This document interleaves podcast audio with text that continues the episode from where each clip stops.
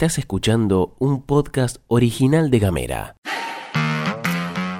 Hoy es lunes 25 de septiembre y tenemos varias cosas para contarte. Bienvenido, bienvenida al informativo de cada mañana. En casa, En Ushuaia. en camino, En Tolwyn. en tu celu, En Río Grande. en 7 En minutos. toda la Argentina. Estas son las noticias para arrancar la jornada.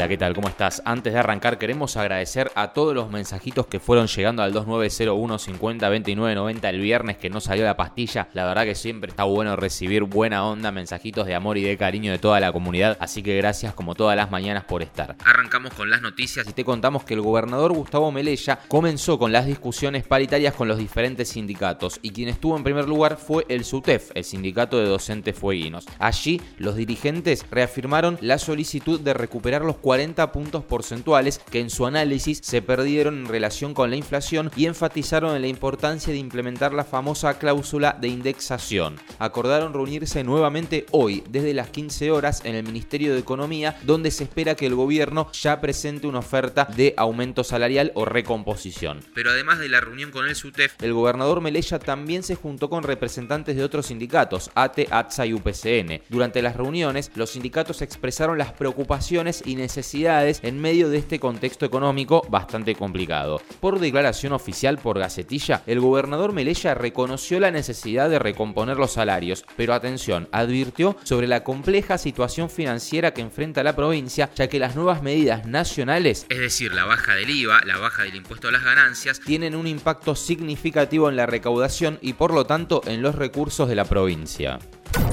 Y con información de desde las bases te contamos que la situación en los hospitales públicos de Tierra del Fuego se puso preocupante para el personal de salud que realiza guardias. En medio de dificultades financieras, la dirección de los hospitales, según se supo, dejó de proporcionar raciones de comida, viandas, a los trabajadores que cumplen guardias de 24 horas. Esto lo reveló Silvia Pereira, secretaria gremial de ATSA, y dijo que debido a los problemas de fondo de los hospitales, los trabajadores que realizan guardias de 12 horas todavía reciben la comida pero aquellos que cumplen jornadas más largas no. Según el relato de Pereira, esta decisión obviamente genera descontento entre el personal, ya que las guardias representan una fuente adicional de ingresos para muchos y les permite afrontar gastos relacionados con el transporte o el cuidado de sus hijos. Destacó que en el sector privado, clínicas y sanatorios, no se reportaron problemas significativos y se está cumpliendo con los acuerdos salariales, incluyendo bonos, aumentos y, por ejemplo, las viandas. La situación entonces contrasta con la de los hospitales públicos, donde la falta de fondos está llevando a recortes en los servicios que se le proporciona al personal.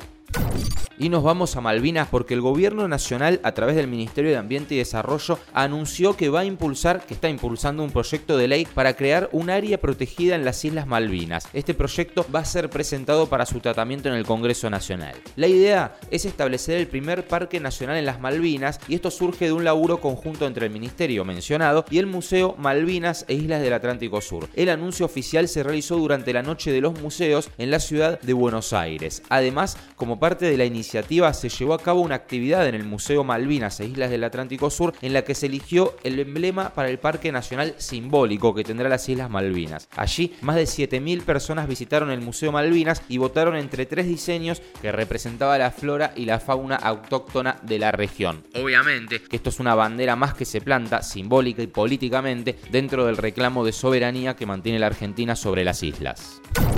Cambiamos de provincia, nos vamos a Mendoza porque allí el senador radical Alfredo Cornejo logró la victoria en las elecciones y fue elegido como gobernador, superando por más de 10 puntos porcentuales a su rival, el diputado Omar de Marchi, quien lideraba una fracción disidente de la versión local de Juntos por el Cambio tras un enfrentamiento entre ambos dirigentes que culminó la ruptura formal del espacio durante el proceso de cierre de listas de abril. Con más de 99% de las mesas escrutadas, el Frente Cambia Mendoza, encabezado por Cornejo, obtuvo más del 39% de los votos y la segunda fuerza, como te decía, la Unión Mendocina liderada por De Marchi, sacó poco más del 29%. Al conocerse los resultados, Cornejo expresó su agradecimiento a los votantes y destacó su compromiso para trabajar para que Mendoza siga creciendo.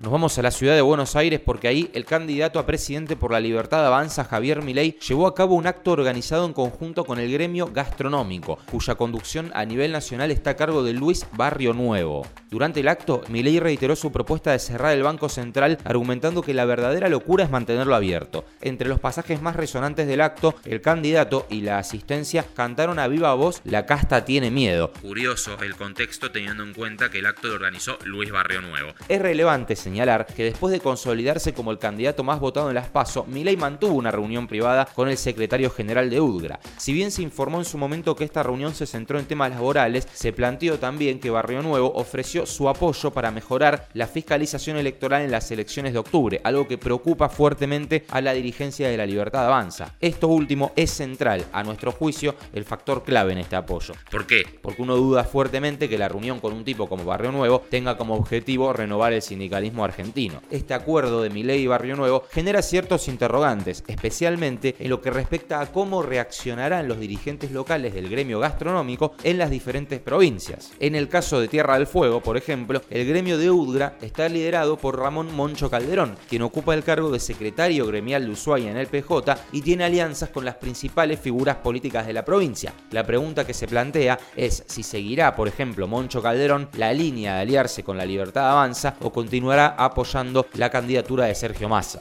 Seguí nuestros contenidos en gamera.com.ar. Y llegamos al final de la pastilla de Gamera. Gracias por acompañarnos. Este podcast fue producido por Mica Maldonado, editado por Julián Melón y conducido por quien te habla Gastón Lodos. Que tengas una jornada de profundos éxitos para este lunes y si te parece nos reencontramos mañana.